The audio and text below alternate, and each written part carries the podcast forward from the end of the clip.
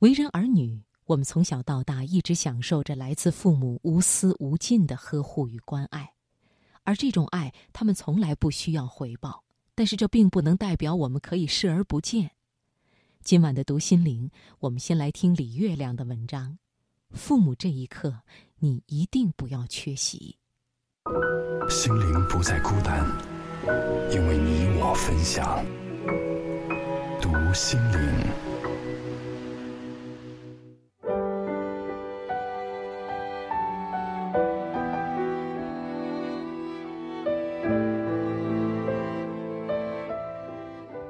陪妈妈在北京住院，有一天病房里来了一位阿姨，七十多岁，很瘦。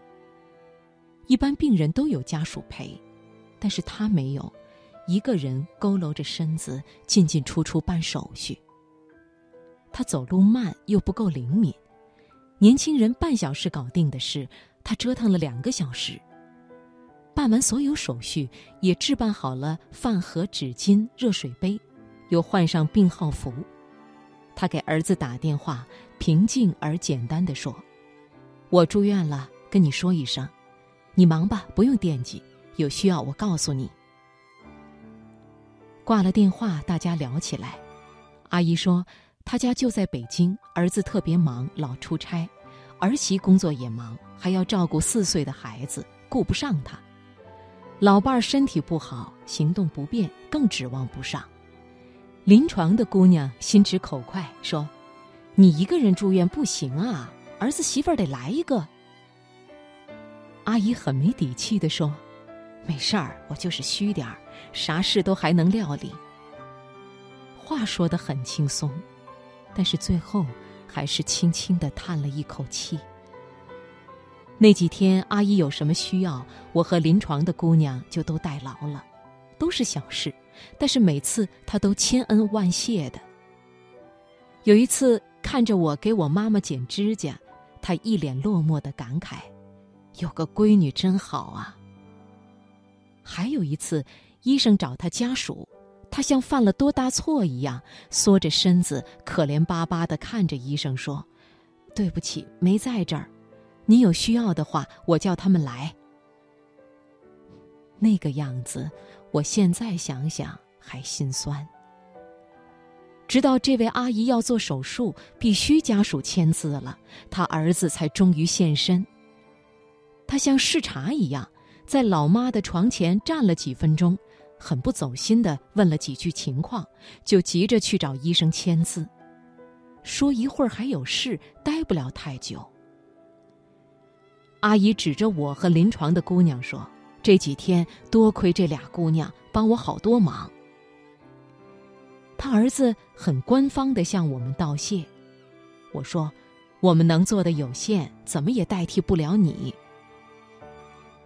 如今人们都太习惯说“忙忙忙”，我相信有些人是真忙，但是还有些人，忙根本就是个万金油借口，不陪老人，不陪爱人，不管孩子。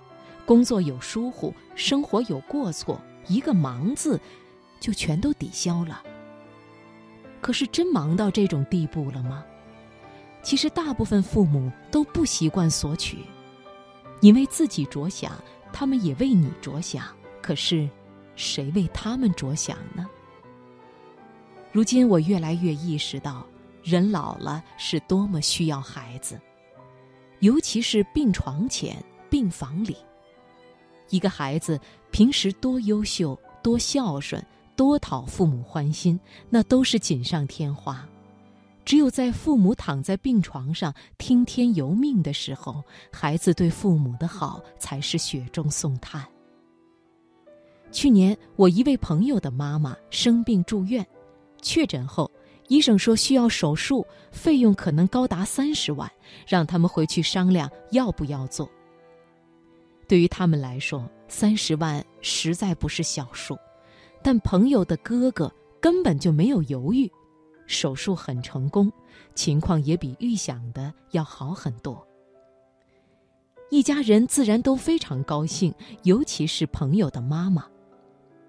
前段时间我去他家探望，朋友妈妈说：“人在病床上的时候，心里特别脆弱，特别离不开孩子，但是又怕给孩子添麻烦，怕自己又花钱又没用的让孩子反感。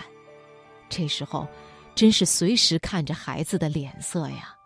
要是看到他们心甘情愿，那心里真是说不出的高兴。我想，世间老人大多如此吧。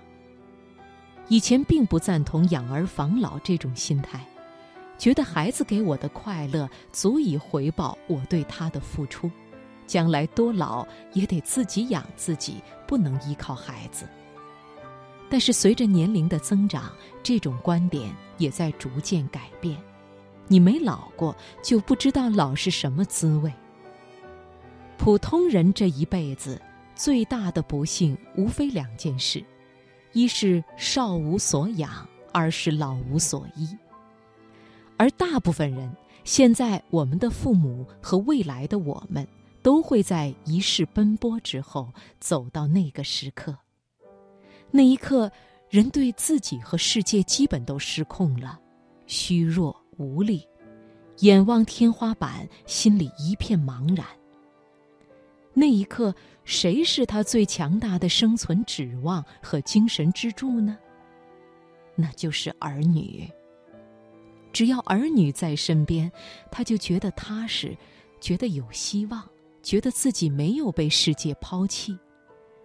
父母一生里面最需要孩子的，就是在病床边的这一刻了。所以，当这一刻来临时，请一定不要缺席，尽力陪好他们这一场。这是为人儿女最深的情谊和最大的本分。